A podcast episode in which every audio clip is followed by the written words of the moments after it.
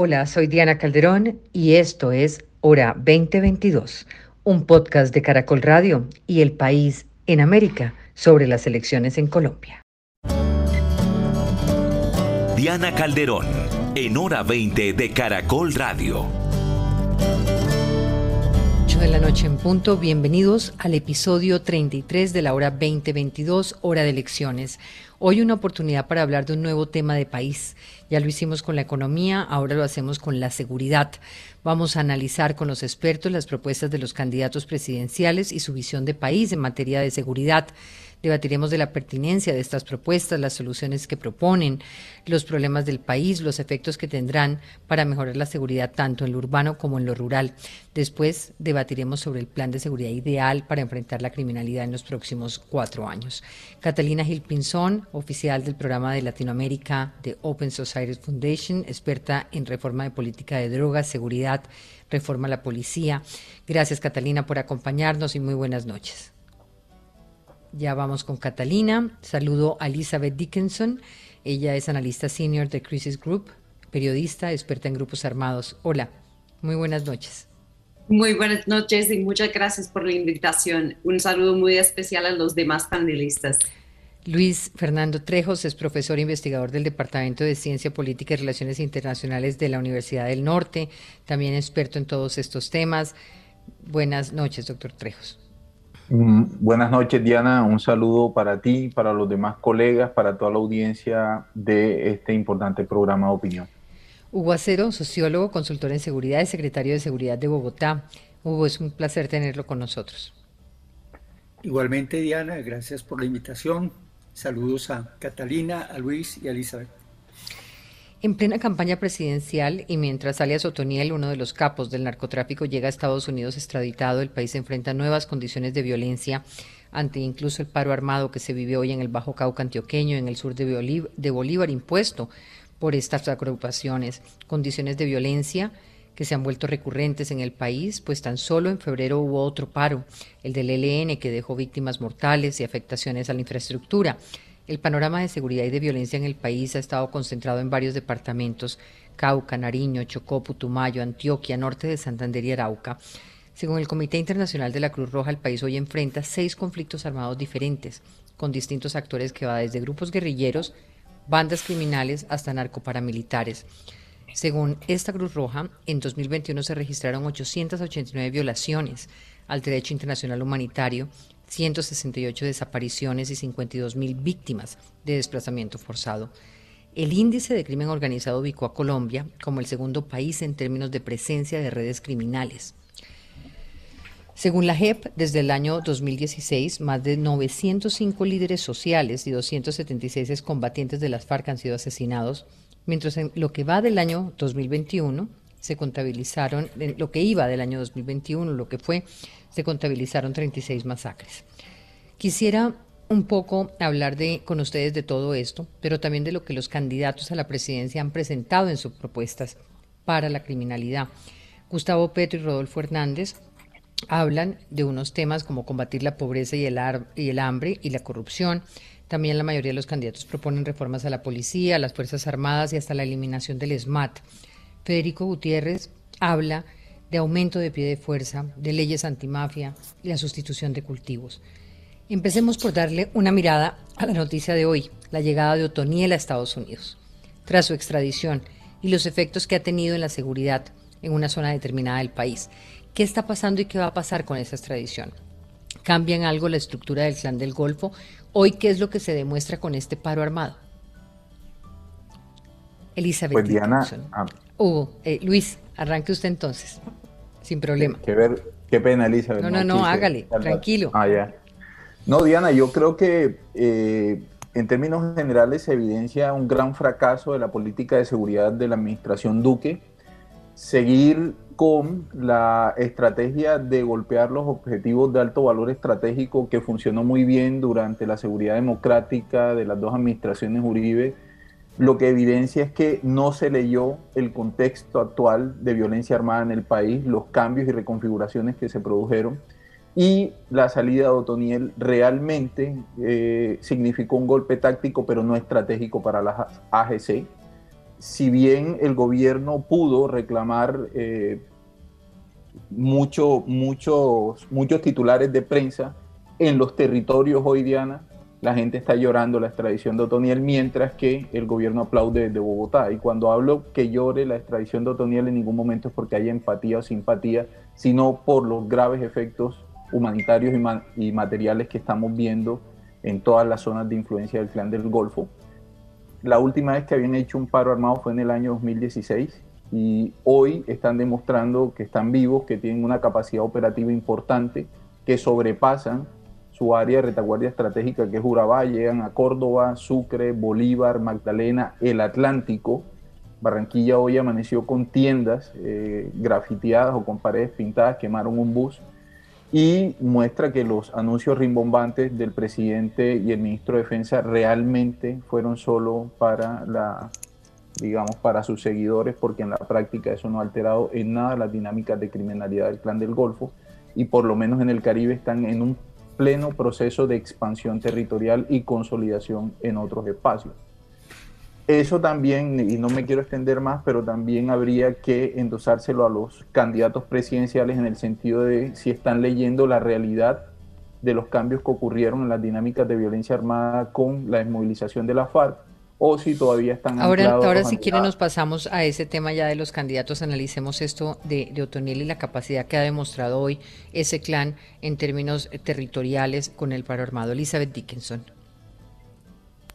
Muchas gracias. Coincido mucho con lo que acaba de decir mi colega Luis sobre el asunto, en el hecho de que yo creo que lo que está pasando hoy en día eh, en Magdalena Media, en el Bajo Cauca, en el sur de Córdoba, en, en, Bolívar y Sucre, Montes de María, realmente es una muestra perfecta de exactamente lo que está faltando en la estrategia de seguridad y lo que está fracasando. ¿En qué sentido? Pues precisamente lo que destacó Luis, en vez de combatir, digamos, digamos en, vez de proteger la población, mejor dicho, el enfoque ha sido en combatir los grupos por eh, eh, operaciones ofensivas de bajadas de capturas, pero eso no tiene nada que ver con las condiciones en donde viven las comunidades y es una realidad bastante espantosa que estamos mirando hoy en la zona. ¿Qué es la realidad? Pues hoy se ve, pero la realidad que vive en la zona es que hay...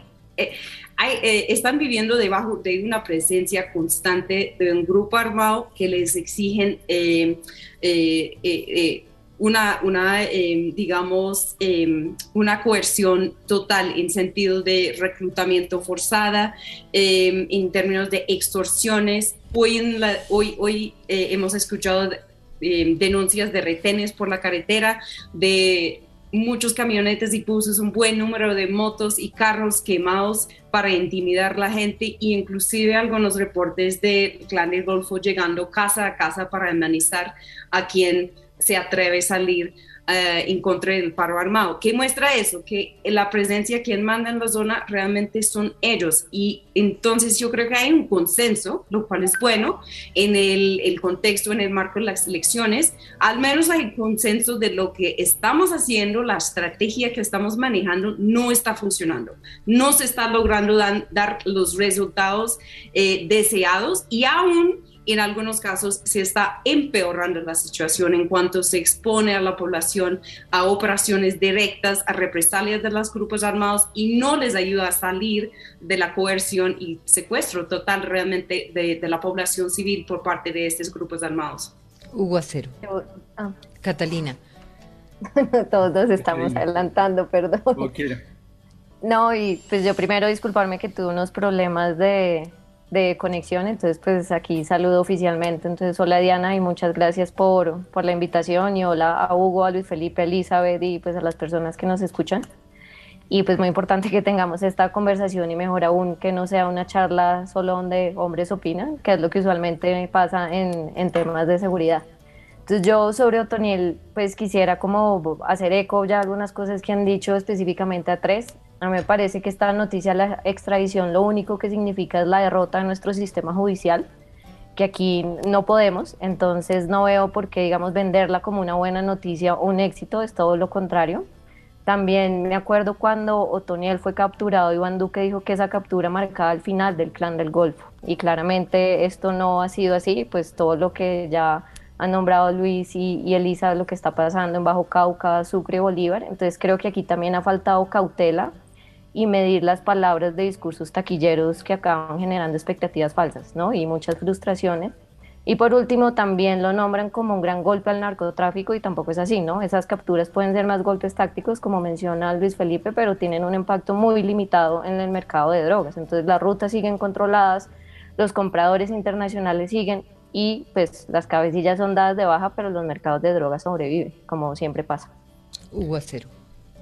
Diana, lo primero, pues hombre, un poco sorprendido que no se hubiera tenido en cuenta lo que iba a suceder después de la extradición.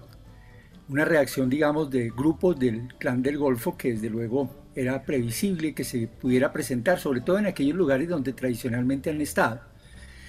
Lo segundo es lo que plantea Luis, un poco hay que hacer una lectura no solamente digamos, de, esta estructura que de alguna manera eh, o ha hecho delegaciones o ha entregado o casi que ha vendido partes en determinados territorios con ese nombre y que se ha mantenido y seguramente el golpe que se le dio con la detención de, de esta persona definitivamente ni va a desarticular ni va a disminuir la actividad de este grupo, particularmente en lo que tiene con su negocio particular, que es el tema del narcotráfico. Entonces hay que hacer una lectura, yo digo, de todos los fenómenos de violencia y delincuencia distinta. O sea, no estamos ante los grupos paramilitares de las famosas AUC. Eso cambió. No estamos ante grupos guerrilleros de antes del proceso de paz con las FARC. Eso no estamos con eso.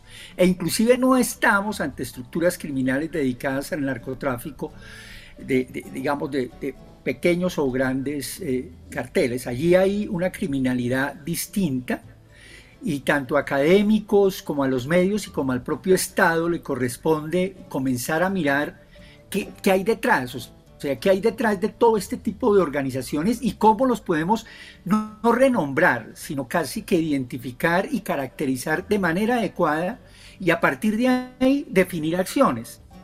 Acciones que van desde luego del uso legítimo de la fuerza del Estado, en términos de seguridad y justicia, pero también acciones de presencia y control del Estado de los territorios. Yo creo que en ese sentido hay que, eh, y le corresponde, y tú lo has dicho Diana, lo vamos a mirar un poco con los candidatos, pero le corresponde no solamente a este gobierno finalizando, sino al, al próximo gobierno hacer una relectura y definir unas estrategias de acuerdo con esos análisis y esas caracterizaciones que hagan de la violencia y de la delincuencia que estamos viviendo en los territorios y también en las ciudades. Empecemos candidato por candidato, si les parece. Vamos con Gustavo Petro, que ha dicho tanto en debates como en discurso que su principal política de seguridad será realmente el plan contra el hambre para satisfacer necesidades. Ha hablado de seguridad humana, en la que no se contabilice el número de muertes, sino los avances sociales. En términos ya más concretos, habla de eliminar el SMAT, de reformar fuerzas militares, así como de un reemplazo en la visión de la doctrina nacional. Plantea negociación con ELN regularización de drogas, sustitución a través de encadenamiento productivo. Eh, un poco me gustaría, eh, también hay una propuesta muy importante que es la del sometimiento colectivo ante la justicia a través de una reactivación de la Comisión Nacional de Garantías de Seguridad. ¿Hacia dónde ven ustedes que apunta esta propuesta de seguridad y de qué manera ven ustedes que estas reformas que él, que él dice que va a hacer eh, responden a la realidad que ustedes están viendo en los territorios? Elizabeth. Sí, para arrancar, yo creo que hay algo muy importante en, digamos, el reconocimiento de que la estrategia de seguridad no se trata únicamente del ejército. Porque hoy en día cuando hablamos de, la estrategia de seguridad estamos mirando como operaciones eh, tácticas donde están los despliegues de las tropas, pero realmente para lograr la seguridad integral tenemos que ir a unos puntos de referencia. Primero, el acuerdo de paz. Segundo, digamos, la seguridad económica. Eso hace un gran parte y es integral, yo creo, para lograr la estabilización en largo plazo. Pero eso no, eso no quiere decir que el ejército no tiene un rol. Y yo creo personalmente que a pesar, digamos, de los grandes temas que se han mencionado sobre la reforma de la policía, la reforma del ejército, eh, todos los candidatos eh, se van a encontrar con una realidad muy fuerte, que es que les van a necesitar trabajar con el ejército. Entonces, para mí la pregunta es cómo eh, convencer y trabajar con los rangos, con las filas, con los mismos miembros la seguridad, del, sector de seguridad, todo el Ministerio de Defensa, todo que se trata de la fuerza pública, para cambiar esta mentalidad y largo plazo, pero de corto plazo, buscar unas intervenciones inmediatas contendentes para recuperar la confianza de las comunidades. En ese sentido, pues claramente eh, planes, por ejemplo, para mejorar la, eh, seguridad alimentaria, eh, cosas así para desmantelar un poco la desigualdad, tanto entre la ruralidad y, la zona urbana, que entre la zona urbana. Eso hace un rol muy importante, pero hay que pensarlo a nivel integral y no solo por nivel de la fuerza pública. Trejos. Eh, Diana, yo creería que lo primero es que todos los candidatos, cuando termine este gobierno, van a tener que hacer una profunda revisión de sus propuestas de seguridad porque el deterioro de las condiciones de seguridad que está generando la administración Duque es casi que dramático e insostenible. O sea, esto va a seguir deteriorándose. Lo que hoy hay va a empeorar. No hay ninguna señal que nos indique que va a mejorar y eso creo que también va, va, a poner en aprietos a más de un candidato porque va a tener que apagar incendios rápidamente. Por otro lado, y como bien lo dijo Elizabeth, una pregunta que quizás le ronda a los demás panelistas, pero a mí en particular sí, es ante una eventual victoria del candidato Petro, cómo va a ser el, el relacionamiento con la fuerza pública y especialmente con el ejército después de lo que hemos visto con el general Zapatero y los apoyos que le dio la administración Duque a, eh, a, su participación pública en política. También es importante ver qué pone a, digamos, a, la gente o a las personas en el centro de la estrategia de seguridad y no a la defensa del Estado y lo que buscaría es que ese cambio de doctrina militar que se inició durante la administración Santos, pero que se interrumpió durante la administración Duque, que era la implementación de toda la doctrina Damasco, eh, creo yo, siga avanzando. Pero el problema que veo yo ahí es que nuevamente, Diana, estamos hablando de políticas de seguridad de un gobierno. Y ante el grave deterioro de, la seguridad que estamos viendo y lo ambicioso de la propuesta por lo menos de Petro, yo no sé si cuatro años son suficientes. Y nuevamente tendremos que entrar en la discusión de cuándo vamos a tener una política de Estado de seguridad y defensa nacional cada cuatro años estamos reinventando la rueda y lo que vemos entonces es que avanzamos tres pasos y retrocedemos dos con una cantidad de recursos humanos y materiales que se invierten y que toca desmontar cada cuatro años, porque lo que vemos de Petro es una refundación de lo que hay en temas de seguridad que me parece muy interesante, pero yo sí veo primero el tema de los militares con él, segundo el tema de Estados Unidos, que lo hemos sacado de la discusión de la defensa nacional y bueno, la financiación que ellos hacen de muchas, de muchas unidades militares es fundamental para su funcionamiento y aún no sabemos, eh, bueno, o lo que sabemos no llama mucho al optimismo del comportamiento del gobierno de Estados Unidos ante un eventual eh, triunfo de la candidatura de Gustavo Petro. Hugo. Diana, mira, eh, digamos, yo le he hecho seguimiento a, los, a las políticas distintas, no solamente del país, sino de las ciudades, y particularmente en el caso de el candidato Gustavo Petro, eh, él también desde la alcaldía, porque absolutamente, digamos, llama la atención que los cuatro candidatos más opcionados eh, han sido alcaldes y pues Sergio fue también gobernador, pero mm. el, el, trabajo como alcalde, él también lo enfocó desde el punto de vista de seguridad en la seguridad humana. La verdad es que es un concepto tan amplio, tan amplio, que nadie, absolutamente nadie, en ningún lugar lo ha podido desarrollar. Porque además instrumentalizan el desarrollo social como parte de la seguridad. Y ese es un elemento que hay que tener mucho cuidado desde el punto de vista de política pública. Es verdad que hay que hacer desarrollo social, Es verdad que hay que incluir a las poblaciones, es verdad que hay que reducir la pobreza, es verdad que hay que reducir la inequidad, pero también hay que garantizar la seguridad. Y para eso existen instrumentos y sectores dentro del propio gobierno que tienen tareas específicas. Y en el caso de seguridad, el tema de la seguridad humana no ha sido tan claro. Es bueno para el discurso, pero muy malo para, en términos de, plantearlo como política pública. Hasta ahora no tenemos una sola experiencia. Durante el gobierno de Gustavo Petro hubo una reducción importante del homicidio y fue durante su primer año. Y se debió básicamente porque tuvo un muy buen oficial en Bogotá, que fue el general Martínez. Y durante ese año, el primer año, por las acciones de policía, fundamentalmente hubo una reducción de una tasa del 21 al 16.3, 16.4.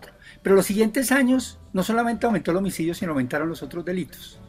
Entonces, la pregunta fundamental es, para el discurso está bien el tema de la seguridad humana, para la política pública, hasta ahora no existe una experiencia concreta que nos diga cómo podemos asumir los distintos niveles de desarrollos involucrados específicamente para los temas de seguridad o para los temas de convivencia. Hay que trabajar en equipo, desde luego, eso es fundamental.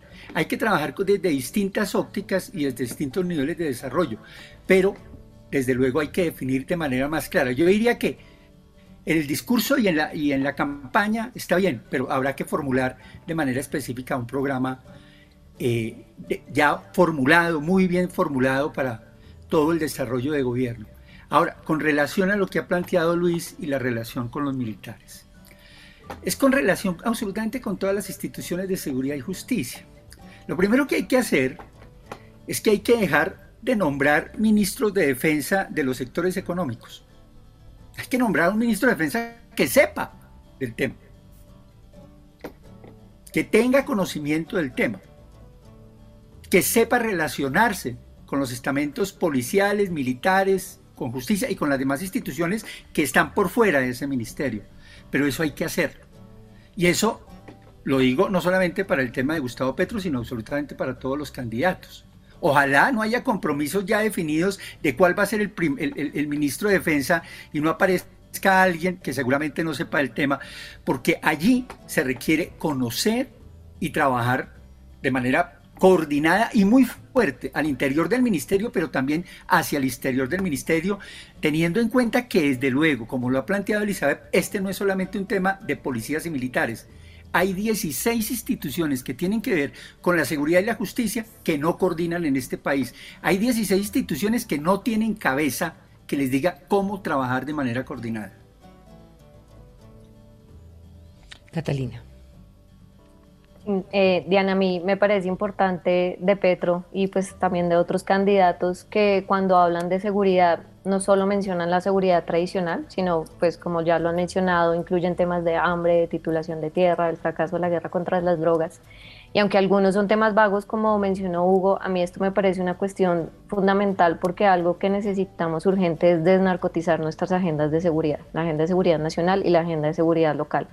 Y cuando digo desnarcotizar la agenda, esto quiere decir que todas las cuestiones de inseguridad del país no son por causa de la existencia de un mercado de drogas. ¿no? Como dice Carl Johnson, debemos analizar el narcotráfico en sus justas proporciones y el actual gobierno hizo todo lo contrario. ¿no? Ante cualquier tema de seguridad siempre es culpa del narcotráfico, es culpa del narcotráfico, es culpa del narcotráfico. Y, la importancia de... No, no, no lo es. Por eso yo siento que, por eso menciono la frase de Kael del narcotráfico en sus justas proporciones, porque evidentemente es un tema que se tiene que incluir en los análisis de seguridad, pero no es el tema y no es la respuesta a todos los temas de seguridad. Y en el momento que uno narcotiza las agendas de seguridad, que me parece que es una de las consecuencias más dañinas que ha dejado la guerra contra las drogas en países como Brasil, México y Colombia, eso es dañino porque primero hacemos un gasto injustificable que podríamos invertir de una mejor manera. Este gasto que hacemos en la guerra contra las drogas es bastante ineficiente. Y segundo, porque precisamente no nos centramos en los verdaderos problemas de seguridad. Estamos centrados sobre todo pues, en, o en mostrar, digamos, como lo que pasa con Otoniel. Lo mostramos, decimos, se, es un gran golpe al clan del Golfo, se, es un gran golpe al narcotráfico y es mentiras. Y esto, digamos, también tiene una relación muy grande con con reforma a la policía. Uno de los temas que necesita la reforma a la policía es necesitamos reformar la política de drogas porque la policía gasta muchísimo tiempo, y esto lo debe saber Hugo, que estuvo en las alcaldías, gasta muchísimo tiempo persiguiendo porte y consumo de muchas drogas. Y muchas de estas, pues, de estas personas que están en la cárcel no afectan para nada los mercados. Entonces yo sí creo que uno de los grandes temas en cuestión de seguridad es desnarcotizar las agendas de seguridad y aquí este gobierno nos entrega una agenda de seguridad totalmente narcotizada. Muy bien. Eh, frente al plan de, de mirar una especie de amplio margen de negociación, ELN, bandas criminales, estructuras, de cómo ven la propuesta de Gustavo Petro en ese sentido. ¿Se podría negociar? ¿Se debería? Elizabeth. Eh, pues yo creo que esa es la llamada de las comunidades y eso se ve en el hecho de que por todo lado de, Colombia hay, donde hay eh, un conflicto muy fuerte, se están organizando mesas humanitarias. ¿Por qué? Porque no hay forma para solucionar esas problemáticas en una forma política. Entonces le toca a la comunidad organizarse en una mesa para pedir las mínimas condiciones de no reclutamiento en escuelas, de poder pasar a atender sus cultivos, pues mira, la falta de herramientas que tenemos ahora en términos de negociar con los grupos que ya tienen presencia, que son una realidad en el territorio colombiano, realmente hace mucho daño eh, humanitario y además, digamos, a, la estabilidad de muchas partes del país y facilita, digamos, la consolidación de estos mismos grupos porque no hay solución. Eh, yo creo que en cuanto a la propuesta de Petro sobre este asunto, no solo a él, pero tal vez como él lo ha planteado muy en, el centro de su discurso, yo creo que a él le va a quedar mucho más fácil que se, aparece a negociar con estos grupos. Eh, primer que todo porque es un camello político y la pregunta es qué, qué digamos, qué batalla va a abrir primero eh, en, cuanto es que le va a tocar si, si, si, si, llega a este puesto. Pero segundo, porque yo creo que la voluntad de los mismos grupos armados no realmente está muy de afán. No se afanan a negociar porque tienen una posición, sobre todo el ELN en lugares, por ejemplo, en Arauca, eh, por la frontera con Venezuela, donde hay fuentes de ingresos muy estables, tienen una posición eh, dentro de la institucional, institucionalidad inclusive. Entonces, entonces no hay una prisa para negociar, les van a esperar las condiciones que les conviene. Eso no quiere decir que no deberíamos priorizar buscar un camino, pero es para decir que las expectativas deberíamos tenerlos muy claros desde el principio. Sí. Hugo. Bueno, lo decía hace un momento. Debemos caracterizar, en el caso de diálogos con distintos grupos, debemos caracterizar con qué grupos se va a dialogar y, cuál y qué se va a dialogar. Porque es que, de veras, no estamos ante los grupos guerrilleros de antes de los diálogos con las FARC. El único grupo con algún ascendiente político, con alguna ideología política, es el ELN. Yo no sé si todavía estamos confundiendo, digamos, las disidencias con el grupo guerrillero de las FARC, que era antes del proceso de diálogo. Muchos de ellos se quedaron por el negocio del narcotráfico. Gentil Duarte y otros se quedaron con eso. Y otros salieron del proceso de diálogo a seguir manejando ese negocio.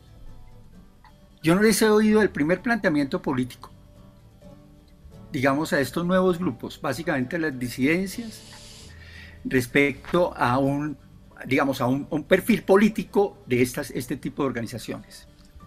Se repiten más o menos los mismos eslogan, pero la verdad su accionar está más orientado al negocio de las drogas que a la actividad política. Por eso digo, el único grupo que hoy, con el cual definitivamente podrían mantenerse unos diálogos políticos, directamente sería con el ELN. Con los otros hay que caracterizarlos y saber qué es lo que se va a dialogar. ¿Qué es lo que se va a dialogar? Porque de lo contrario podríamos estar ante grupos dedicados exclusivamente a fenómenos del narcotráfico y otras rentas criminales cuyo objetivo es seguramente, déjeme lo que tengo, me desmovilizo, pero mientras que esa renta criminal permanezca ahí, va a haber otro grupo el que aparece a manejarla. Llámese narcotráfico, llámese minería ilegal, llámese trata de personas, lo que quieran, pero va a ser más o menos bajo esa lógica. Entonces, lo primero que hay que hacer para cualquiera de los candidatos, para el Estado y para los analistas, es poder caracterizar los distintos grupos que hoy están generando violencia en distintos territorios y saber de manera específica qué son y qué se podría llegar en términos de un nuevo gobierno a dialogar o también, desde luego, a enfrentar desde el, desde el, desde el Estado de Derecho, en el marco de derecho, derechos humanos. Ahí, que es cómo se va a enfrentar este tipo de amenazas que hoy tiene el país. Trejos. Bueno, yo, yo voy a tratar de controvertir a Hugo. Pero sabe que si me permite, hago una pausa y ya regreso con usted.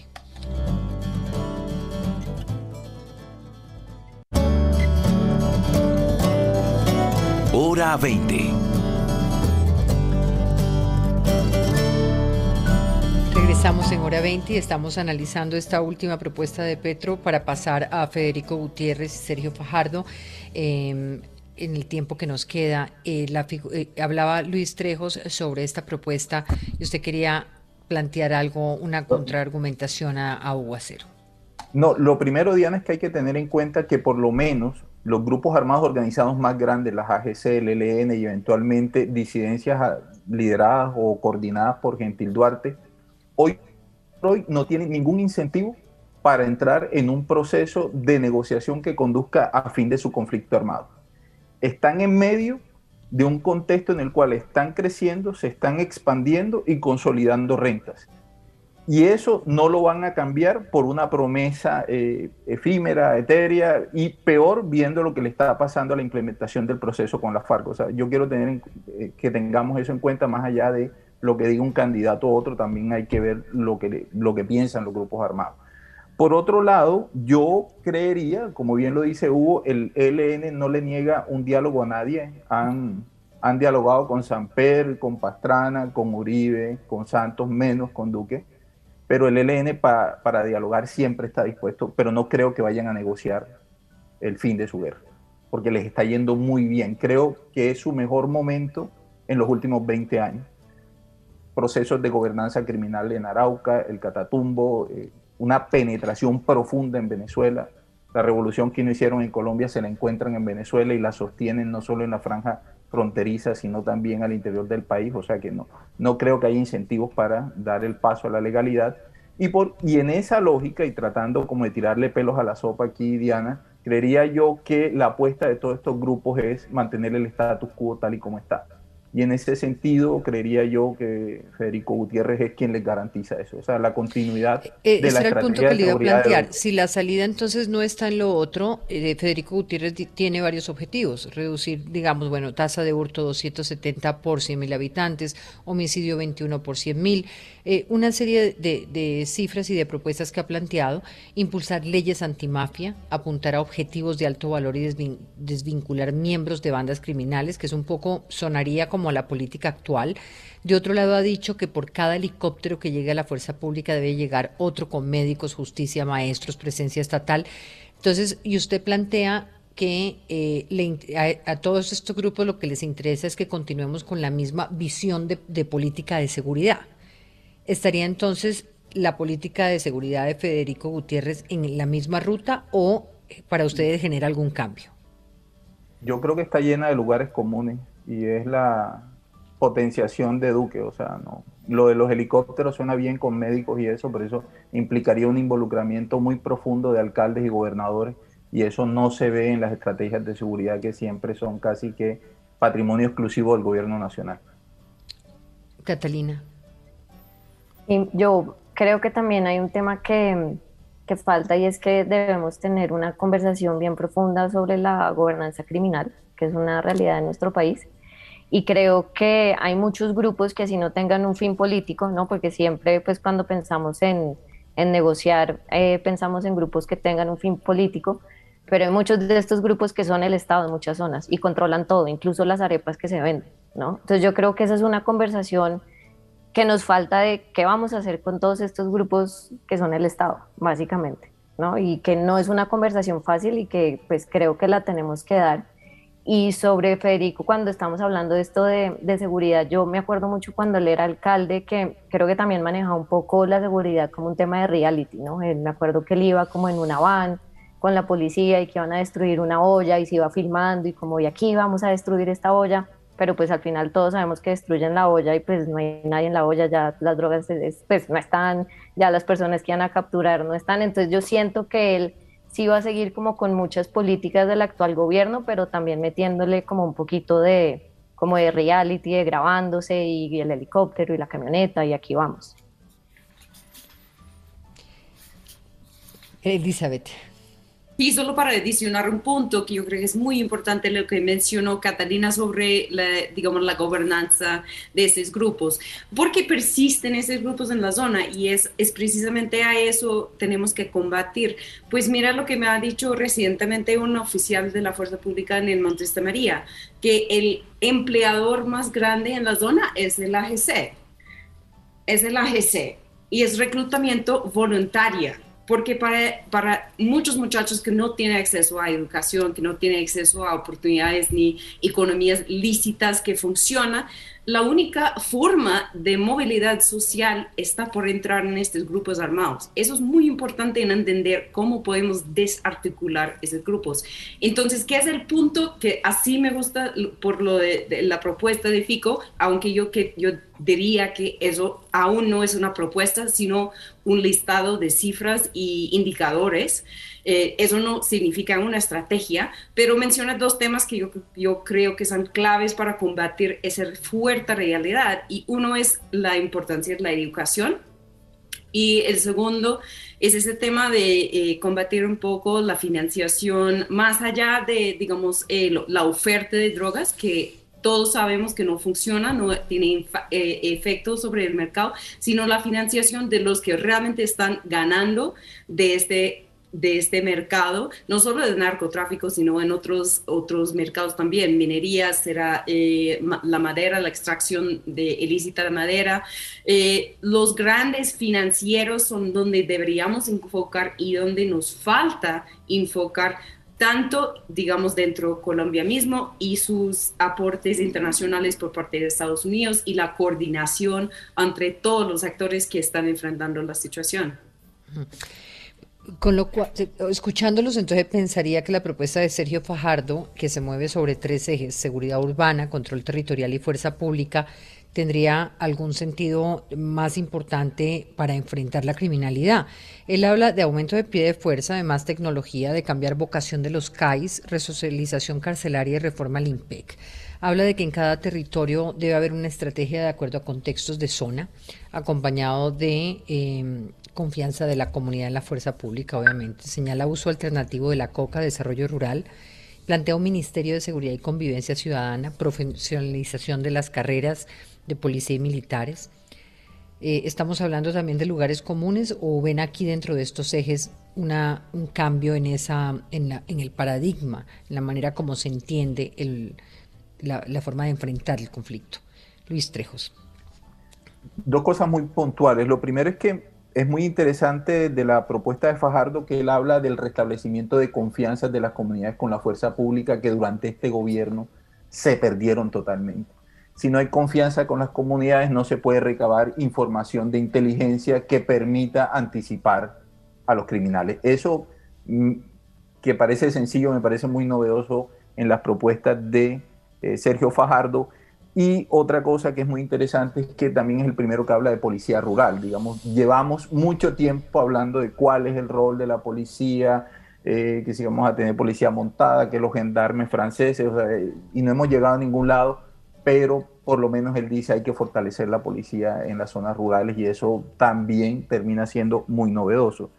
Yo sé que lo del ministerio, yo escuché hace un par de semanas a, a Ugacero en Medellín dar una exposición magistral del tema del ministerio y que también pues muestra las complejidades que no es algo de un día para otro, pero dejaré el espacio para, para él y para las demás compañeras. Sí, Hugo, a mí me gustaría ir un poco su respuesta sobre qué hacer en materia de seguridad, en qué dirección deberían estar las propuestas para resolver los problemas que tenemos, cuál y dónde debería estar el foco, por ejemplo, en seguridad urbana. Bueno, lo primero es que cualquiera que llegue ahí eh, tiene que tener la posibilidad de abrir la puerta de un diálogo, pero tiene que haber esa caracterización que planteé inicialmente. Creo que con el ELN hay que intentarlo, cualquiera que se siente ahí hay que intentarlo, y ha habido planteamientos como también los ha hecho el mismo Fajardo, y es, si no hay diálogo, hay acción efectiva del Estado. Yo creo que eso es importante. Lo segundo es, es se requiere de manera específica reconocer los dos temas que he planteado. Uno, las características de la violencia y delincuencia que hoy estamos enfrentamos, enfrentando. No estamos antes de los diálogos con grupos paramilitares o grupos guerrilleros, eso ha cambiado. Los grupos delincuenciales también se han dinamizado y se han multiplicado. Ya son negocios ligados casi que son franquicias entregadas en determinados territorios, eso hay que mirarlo. Entonces, lo primero. Lo segundo es el gobierno de la seguridad. Aquí no basta con tener un, que, el Ministerio de Defensa es el que maneja el tema de seguridad. Hasta ahora no es tan claro, eh, que, no es tan claro que eso realmente suceda. Hay 16 instituciones desde el punto de vista de gobierno, de seguridad y justicia en este país que no coordinan. Para comenzar, está el Ministerio de Defensa, donde están los militares, las fuerzas militares y la policía. Está el Ministerio del Interior que también tiene que ver con temas de seguridad. Están los gobernadores y alcaldes, mil, más de 1.100 alcaldes, 32 gobernadores con los cuales hay que trabajar. Está el ICBF en lo que tiene que ver con el sistema de responsabilidad penal de adolescentes. Está el Ministerio de Justicia, está la Fiscalía, está el Consejo Superior de la Judicatura. En fin, hay 16 instituciones que alguien debe liderar, coordinar. Alguien debe trabajar en equipo con esas instituciones. Debe haber gobierno de la seguridad. Pero no, no lo hay. Y eso es una gran dificultad. Y en ese sentido, digamos, el nuevo gobierno va a tener que asumir estos temas. A nivel urbano y a nivel municipal y departamental no es posible, no es posible manejar los temas de seguridad de este país de manera global sin la participación de todos los gobernadores y todos los alcaldes. Y como lo ha planteado Luis, se requiere una acción, como lo ha planteado Sergio Fajardo, se requiere una acción donde las autoridades, no solamente de policía, y de seguridad y de justicia, sino la institucionalidad sea cercana a los ciudadanos. Pero sucede con muchas instituciones, es la desconfianza, la desconfianza que tienen los ciudadanos en las instituciones en general, pero particularmente en las instituciones de seguridad y justicia. La policía, el ejército ha venido cayendo en confianza, las fuerzas militares, la policía también, pero no son solamente estas únicas instituciones, la fiscalía, eh, la, corte, la corte suprema, eh, el propio ministerio, el IMPEC, ni se diga, pues, en términos de confianza, o sea, el sistema carcelario y penitenciario. Entonces, hay dificultades de gobierno, que desde luego hay que asumirlas y desde luego se requiere un gobierno que comprenda que se requiere gobernar todo este tipo de instituciones, que debe trabajar con, absolutamente con todas y cada una de ellas, con los alcaldes y con los gobernadores y acercar toda esa institucionalidad a las comunidades y particularmente a aquellas comunidades donde se tienen más problemas de violencia y delincuencia. Toda esa idea fija de cómo el Estado llega a esos territorios, pues es llegando desde las alcaldías, desde lo nacional y desde la institucionalidad, pero cercano a los ciudadanos, con amplia participación ciudadana. De lo contrario, esa gobernanza criminal de la cual nos habla Catalina y nos ha hablado Elizabeth, hombre, seguirá existiendo. Sí. Catalina, la quiero escuchar a usted también sobre el tema en el que usted además es experta, es la reforma a, estas, a estas fuerzas, hacia dónde debería ir y hacia dónde debería cambiar eh, la manera de entender el problema de drogas. Sí, yo justo quería opinar sobre las propuestas de drogas, que es en lo que más centro mi trabajo.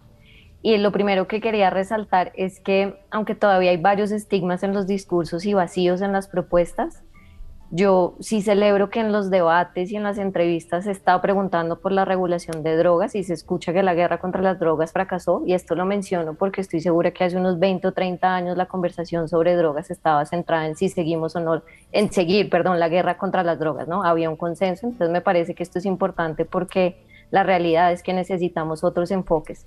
Tú mencionaste eh, una de las propuestas de Fajardo de regular usos alternativos de, la hoja de coca y sus derivados. Dentro de sus derivados está la cocaína.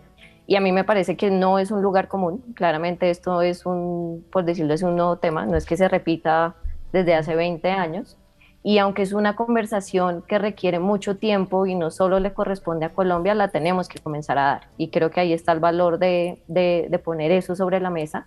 Y yo creo que Fajardo es el único que por ahora le está apostando a eso. Yo he escuchado a Petro en varios debates que dice, por ejemplo, que él va a proponer reemplazar los cultivos de coca con cannabis, que la verdad no todavía no encuentro mucho de dónde saca esa idea.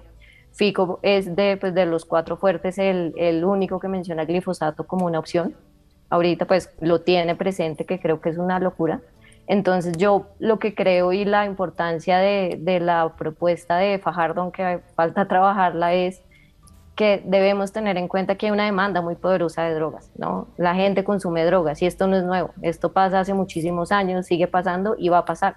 Entonces yo creo que lo importante de esto es que el debate no se centre en si las drogas son buenas o malas, o que el debate no se centre en si prohibimos o regulamos, el debate tiene que estar en cómo vamos a regular y cómo vamos a hacer para reducir esos riesgos y esos daños asociados al consumo de drogas y que tenemos que dar, eh, puede ser un debate que cansa, pero tenemos que dar el debate de, aparte, todas las sustancias no se pueden regular igual. ¿no? El mismo modelo que aplicamos para el cannabis no lo podemos hacer para la cocaína. Pero es una conversación que puede agotar, pero la tenemos que dar. Entonces yo sí creo que en este caso, y por último, creo que hay algo muy importante que deberían hacer los candidatos sobre la política de drogas rápidamente. Uno es cambiar los indicadores, ¿no? Yo creo que no podemos tener más como medición de éxito en nuestra política de drogas las hectáreas erradicadas, porque mira cómo estamos hoy en día, que tenemos menos hectáreas, pero el cultivo no es productivo. ¿no? Entonces no sabe uno cómo esas certificaciones se dan y se dan de una manera, como si las certificaciones fueran es una manera de avalar la política norteamericana frente... No, y, y pues eso es una ilusión, o sea, podemos erradicar, pero la demanda de consumir cocaína es muy poderosa. Entonces yo creo que ahí el centro, hay que cambiar los indicadores y el centro de la política de drogas tiene que ser el bienestar de las personas y las comunidades que cultivan coca y de las que personas que consumen. Hay que incluir indicadores como el acceso a servicios, disminución de la pobreza, titulación de la tierra, aumento de la confianza con el Estado. Y pues porque también esto se dice porque las drogas tienen que dejar de ser un tema esencialmente de la agenda de seguridad, ¿no? Por eso tenemos que cambiar los, los indicadores y también creo que debemos invertir mucho en estrategias de reducción de riesgos y daños, que no lo hacemos y para esto no necesitamos el permiso de Estados Unidos ni del mundo para hacerlo, porque el consumo de droga no es un problema.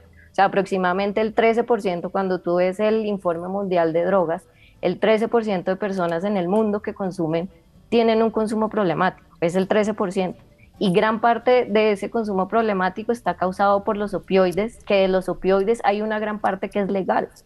Entonces, todo lo que es una excepción lo convirtieron en una regla y crearon de un problema algo que de verdad no es un problema que podemos abordar de otras formas. Entonces yo creo que también es importante y en algo que yo creo que la mayoría de candidatos sí están rajados es en el consumo de, de, sustancias porque sigue siendo un tema muy estigmatizador. No es verdad que toda persona que consume tiene problemas de consumo. O sea, los datos lo dicen, la mayoría de personas que consumen son funcionales.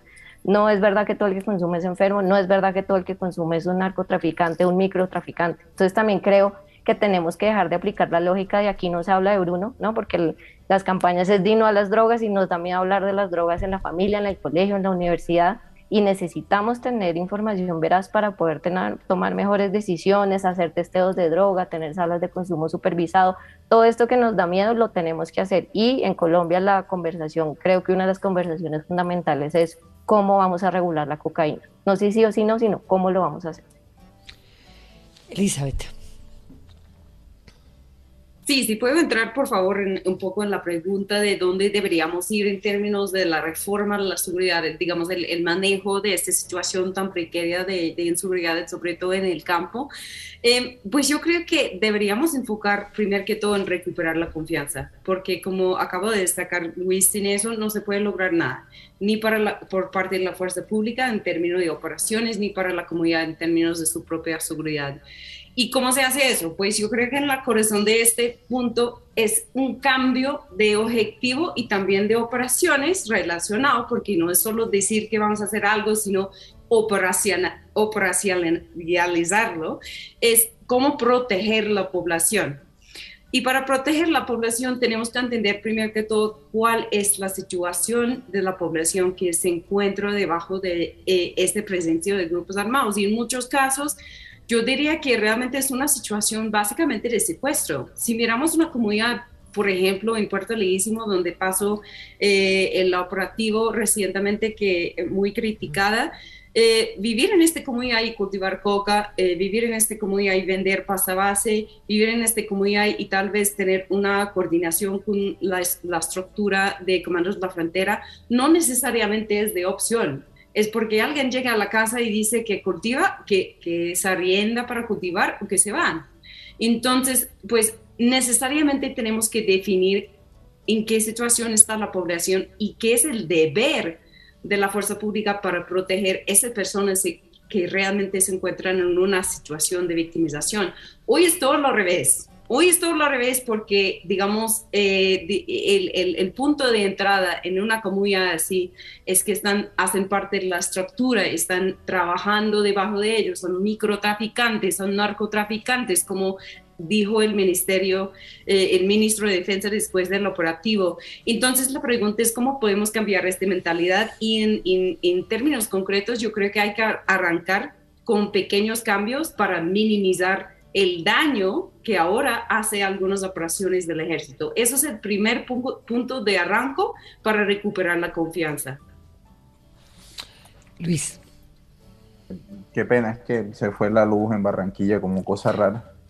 Eh, pues toca improvisar acá. Bueno, yo tratando de, complementar lo que han dicho Elizabeth y Catalina, yo creo que es fundamental, Diana, en, el tema antidrogas. Eh, por lo menos Petro y Fajardo incluyen la implementación del acuerdo de paz y lo amarran a la estrategia o a la política eh, de drogas o antidrogas, entendiendo que es fundamental no solo para la recuperación de la seguridad, sino también para poder, eh, digamos, abordar de otra manera no represiva el tema del narcotráfico. Eso me parece muy, muy puntual y lastimosamente el candidato Federico Gutiérrez lo que plantea es atacar el proceso, de hecho ha sostenido de manera reiterada sin aportar ningún tipo de prueba o evidencia que la FARC le vienen incumpliendo al acuerdo desde hace mucho tiempo, que tienen plata y que dejaron armas, pero no hay ningún tipo de evidencia sobre eso. Y lo otro, yo sí creo que, y me suma a lo que dice Catalina, no tan, tan técnico como lo que ella ha planteado, pero que sí es necesario replantearse esto estar eh, matando comandantes, mandos, líderes o cabecillas de estas organizaciones, que ya está demostrado, ¿verdad? Romaña, El Paisa, Santrich, eh, Borojó de las Guerrillas Unidas del Pacífico, eh, bueno, no sé, el listado es inmenso. Toniel, al final lo que terminan haciendo, y aunque suene paradójico, es que democratizan el crimen organizado porque posibilitan a mandos medios o subalternos eh, liderar o conformar sus propias organizaciones. Es decir, lo que terminan haciendo este tipo de golpes que son muy mediáticos es fragmentar mucho más el escenario de criminalidad y no resuelve en nada el problema. Y lastimosamente, digamos, bueno, no lastimosamente, pero hay dos candidaturas muy claras que son las de, las de Petro y las de Fajardo que plantean algo diferente a lo que a lo que dice Federico Gutiérrez, que va muy en la línea de continuar con lo que ya hay hoy en, en marcha. Llegando la luz en Barranquilla, nos toca despedir el programa, si no lo dejamos solo a oscuras. Gracias a ustedes por estar. Muy, muy valioso lo que hemos hablado en la noche de hoy. Esperemos que, que los candidatos retomen muchos de estos planteamientos. Hugo, un gusto haberlo visto nuevamente. A Catalina, a Elizabeth y a Luis. Feliz noche. Feliz noche, muchas gracias.